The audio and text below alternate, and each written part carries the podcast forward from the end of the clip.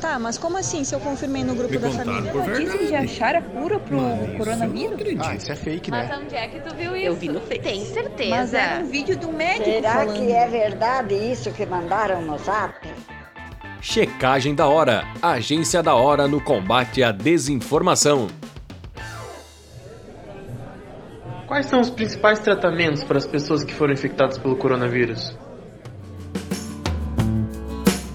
As opções de medicamentos utilizados até o momento para a redução dos sintomas variam de acordo com o nível de agravamento da infecção. E os protocolos de tratamento são atualizados diariamente. Entre esses procedimentos estão o uso da cloroquina, corticoides, medicamentos antivirais, medicamentos antiparasitários, tocilizumab, anticoagulação, plasma convalescente, além de vitaminas e suplementos alimentares. A Sociedade Brasileira de Infectologia trouxe a público, no final de junho, informações sobre o uso desses principais medicamentos no tratamento de casos de Covid-19, buscando informar a sociedade sobre o que se sabe cientificamente. Contudo, os dados apresentados até então apenas mostram que as pesquisas científicas e estudos clínicos realizados ainda estão em andamento, não tendo nenhuma definição a respeito de um tratamento plenamente confiável. Diego Oscar Ibner, técnico em enfermagem e estudante de medicina, que atua no Hospital Regional de Ciudad del Este, no Paraguai, fala sobre o protocolo de tratamento. Há liberações por protocolos que liberam a utilização de alguns tipos de medicações, como no caso de antibióticos, ivermectina e algumas outras que estão sendo usadas por profissionais. Ele também explica quais são os protocolos de atendimento. Se ah, o paciente se encontra com os devidos sintomas da doença, vai ser realizado a testagem. Durante o período de testagem, no caso que seria o período meio tempo de até vir o resultado do exame, o paciente vai entrar em isolamento social em sua própria residência, dependendo da gravidade dos sintomas.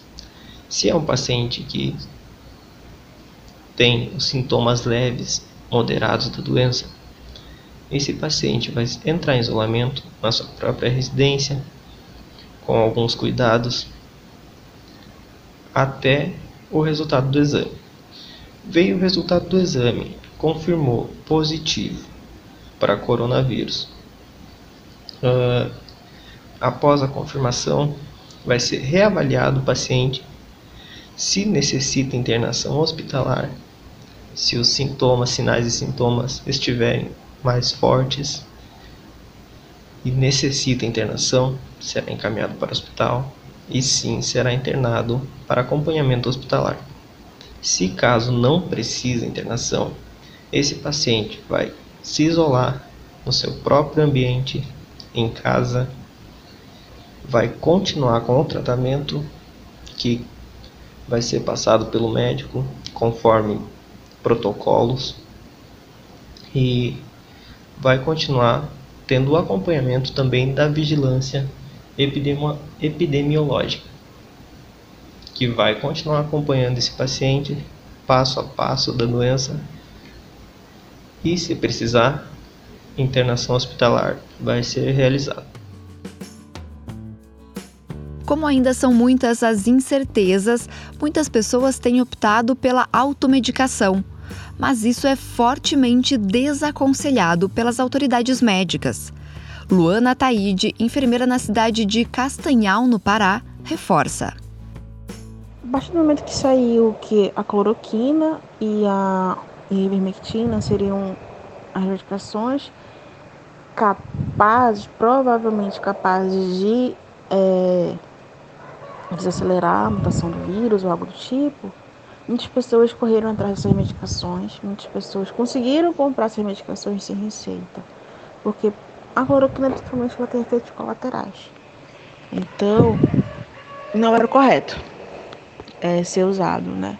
Mas foi usado, porque a gente está uma pandemia, um vírus que não tem cura. Está sendo estudado vários métodos de se encontrar vacina, se encontrar a medicação correta para ser usado. Muitas pessoas elas usaram, é, se automedicaram e que não seria o correto.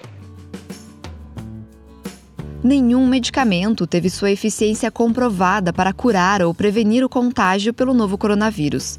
Sendo assim, a orientação para pessoas que apresentarem sintomas é procurar assistência médica, seguindo todas as orientações e protocolos de tratamento disponibilizados pelo sistema de saúde e nunca se automedicar.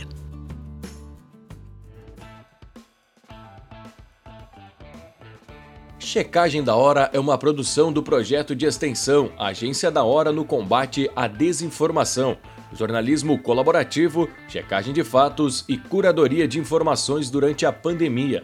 Uma iniciativa do Departamento de Ciências da Comunicação da Universidade Federal de Santa Maria, campus Frederico Westphalen. Apoio Pró-Reitoria de Extensão. Assine nossa newsletter, siga nossas redes sociais receba informações seguras no seu WhatsApp. Adicione o número 55999850580 e nos mande um alô. Mais informações em www.ufsm.br barra checagem da hora. O FSM contra a Covid-19.